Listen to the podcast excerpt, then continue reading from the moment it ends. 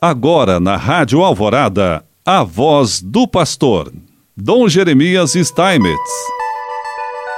Prezado irmão, prezada irmã, mais uma vez nós aqui estamos e queremos te saudar com muita alegria, porque hoje já é 26 de janeiro desse ano de 2020. Já estamos caminhando para o final do primeiro mês deste ano.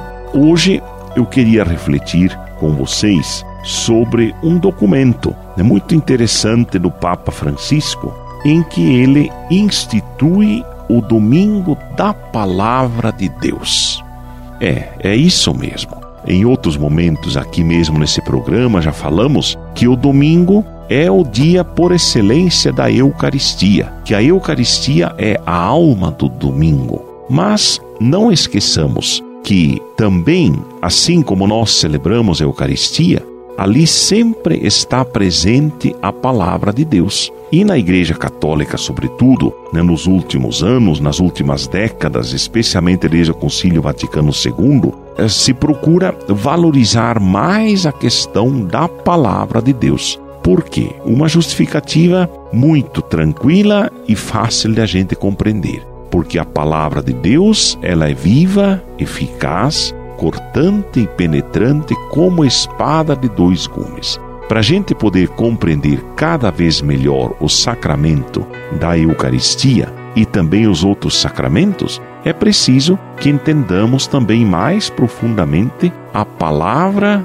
de Deus. E logo no primeiro número, o Papa cita um pouquinho até mesmo as palavras que dão nome ao documento. Abriu-lhes o entendimento para compreenderem as Escrituras. Então, esse termo abriu-lhes, aperuit ilis, é do latim, né? Então, mostra como em Lucas 24, 45, é a palavra de Deus, assim como Jesus foi falando para os discípulos de Maús, como foi se abrindo o seu ouvido, foram se abrindo os ouvidos para compreenderem a palavra.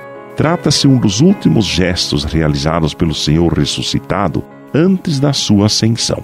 Encontrando-se os discípulos reunidos, Jesus apareceu-lhes, parte o pão com eles e abre-lhes o entendimento à compreensão das Escrituras.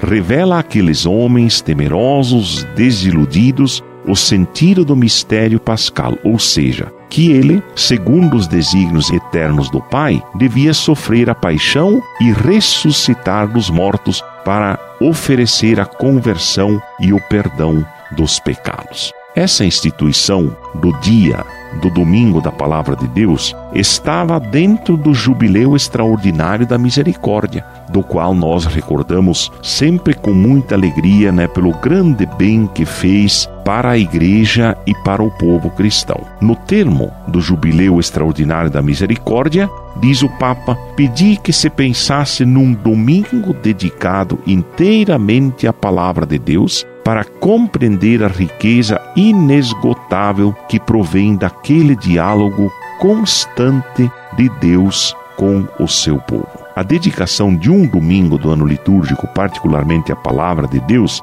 permite fazer a igreja reviver o gesto do ressuscitado, que abre também para nós o tesouro da sua palavra, para podermos ser no mundo arautos desta riqueza inexaurível. Portanto, sentencia o Papa: estabeleço que o terceiro domingo do tempo comum seja dedicado à celebração, reflexão e divulgação da palavra de Deus. Este domingo da palavra de Deus colocar-se assim num momento propício daquele período do ano em que somos convidados a reforçar os laços com os judeus, a rezar pela unidade dos cristãos. Não se trata de mera coincidência temporal. A celebração do Domingo da Palavra de Deus expressa uma valência ecumênica, porque a Sagrada Escritura indica a quantos se colocam à sua escuta o caminho a seguir para se chegar a uma unidade autêntica e sólida. Portanto, meu irmão e minha irmã, tenha muito apreço pela palavra de Deus. Leia, ouça e faça-se dela um discípulo. e o Senhor Deus te abençoe, em nome do Pai, do Filho e do Espírito Santo. Amém.